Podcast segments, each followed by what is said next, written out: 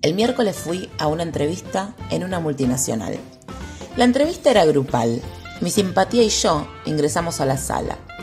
Saludé afectuosamente a mis contrincantes y me senté.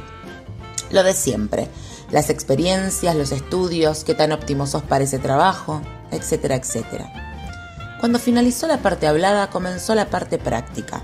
Nos dan papel y lápiz y nos dicen que tenemos que dibujar al pobre hombre bajo la lluvia, dibujado en cada entrevista y psicotécnico, y a dos personas trabajando.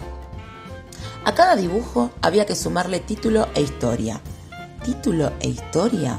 Puf, esta es la mía. Mis contrincantes no me daban bola. La chica de recursos humanos sale de la sala y me dispuse a charlar con fila de banco con mis compañeras de entrevista. Una de las chicas solo hablaba de trabajo. Tenía mucha experiencia en call center, así que solamente tenías que decir call center y ella ponía play a sus cuerdas vocales y te contaba todo lo fantástico y deslumbrante que es el mundo del call center. Pero si le preguntabas sobre cualquier otra cosa, ponía stop, te miraba y no respondía. La del lado de la del call center hablaba y no se le escuchaba. La tenía enfrente y no comprendía lo que decía y la otra trabajaba como 13 horas en un lugar. ¡13 horas! Grité durante su entrevista. Perdón, es que me sorprendí, aclaré a la chica de recursos humanos.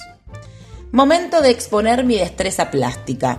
El hombre bajo la lluvia fue una mujer bajo la lluvia con su paraguas correspondiente, botitas, sombrero y pollera.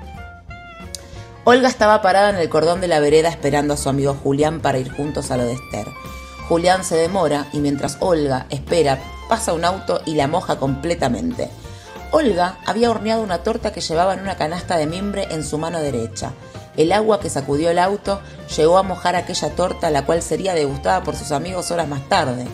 Olga, entristecida, advierte el auto de Julián que dobla por la esquina. Julián llega, baja la ventanilla y le dice, Olga, hoy hice mi primer bizcochuelo. Y juntos partieron hacia lo de Esther quien los esperaba con mates y sanguchitos de jamón y queso. Dos personas trabajando. Felipe está parado a lo alto de una escalera frente a un árbol de manzanas. Con sus manos arranca las manzanas maduras, las mismas se las da María, quien las deposita en una canasta. La mañana de aquel día, mientras María le cebaba mate a Felipe, Héctor, el jefe, llamó por teléfono y les comunicó que deberían juntar 25 kilos de manzana durante la jornada laboral. Felipe le untó un poco de mermelada de manzana a una tostada, se la dio a María y juntos se prepararon para caminar los cinco kilómetros que los separan del campo de Héctor. Durante la caminata, recordaron que le falta poco para poder mandar a Francisco a estudiar en la capital. María besó a Felipe en el cachete y le dijo, Te quiero tanto, corazón. Cualquier cosita te llamamos, me dijo la de recursos humanos. No quedé en la multinacional. Seguiré buscando.